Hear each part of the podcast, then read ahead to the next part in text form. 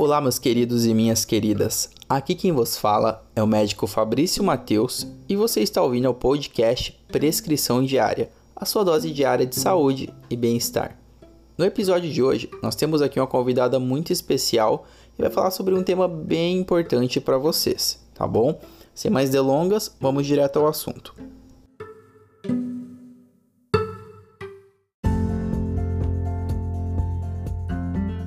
Olá pessoal, tudo bem?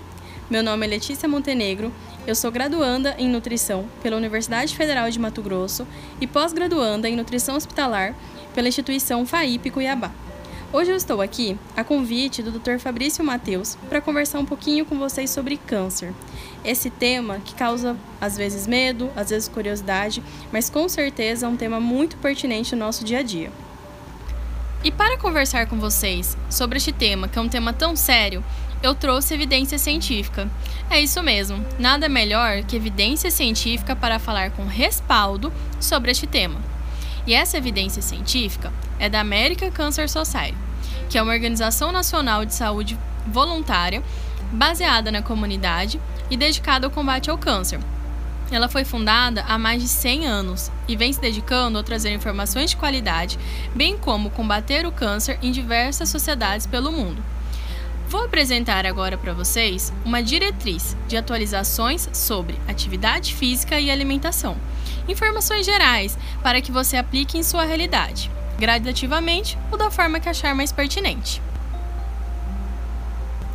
Bom, primeiramente, em relação à atividade física, a principal recomendação é: seja fisicamente ativo.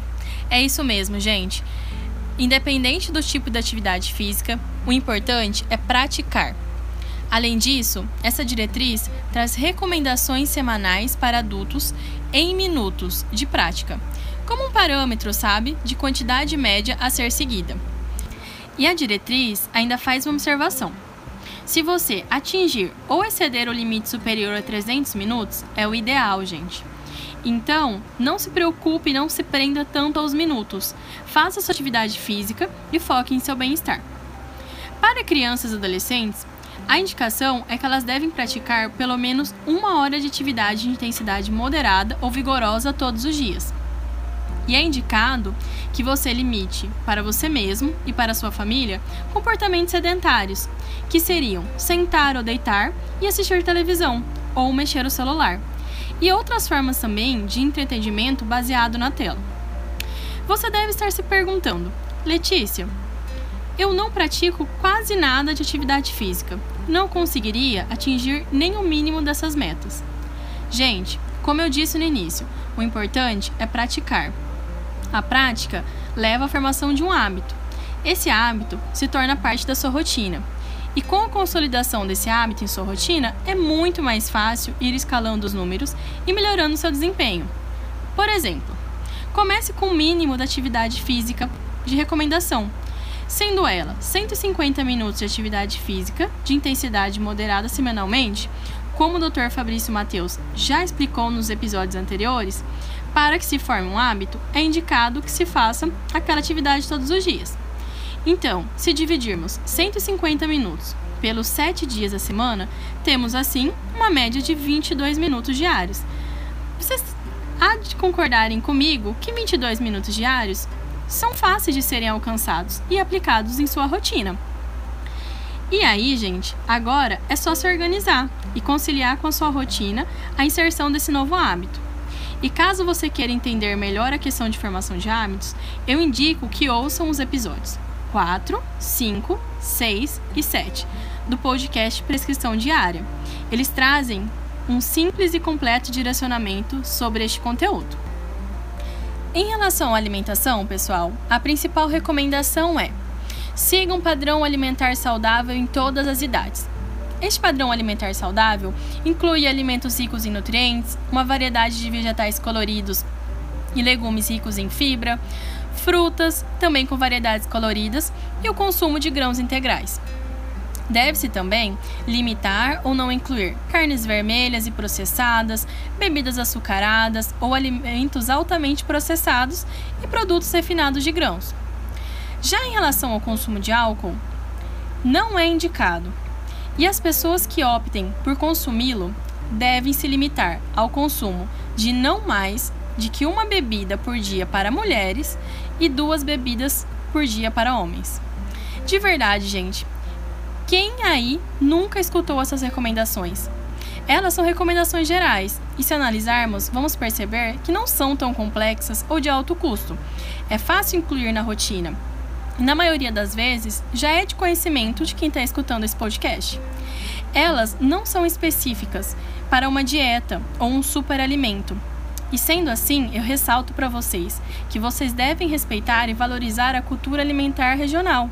Optem por alimentos acessíveis.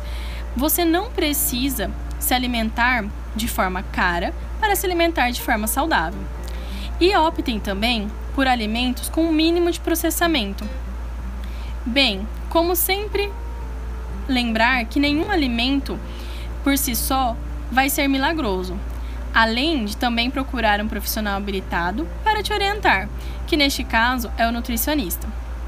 Para finalizar as indicações, né, as orientações individuais, a diretriz traz a recomendação de alcançar a, e manter um peso corporal saudável ao longo da vida.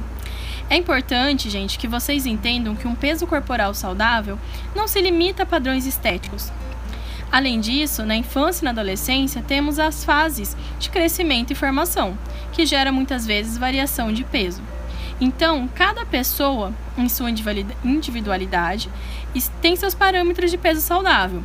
Então, não se comparem e tentem entender o organismo de vocês como um organismo único que deve ser comparado apenas consigo mesmo. Eu peço a vocês que façam uma reflexão bem sincera com todas as informações que eu trouxe.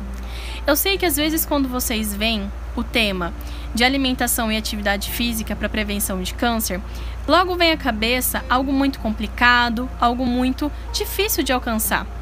Mas eu quero que vocês entendam que não é, que todos conseguem sim prevenir o câncer. Bom, é isso. Eu agradeço ao Dr. Fabrício Mateus a oportunidade de trazer informações de qualidade para vocês.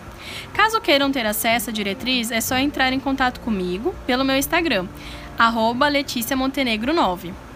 Este documento que eu citei para vocês tem 27 páginas, gente.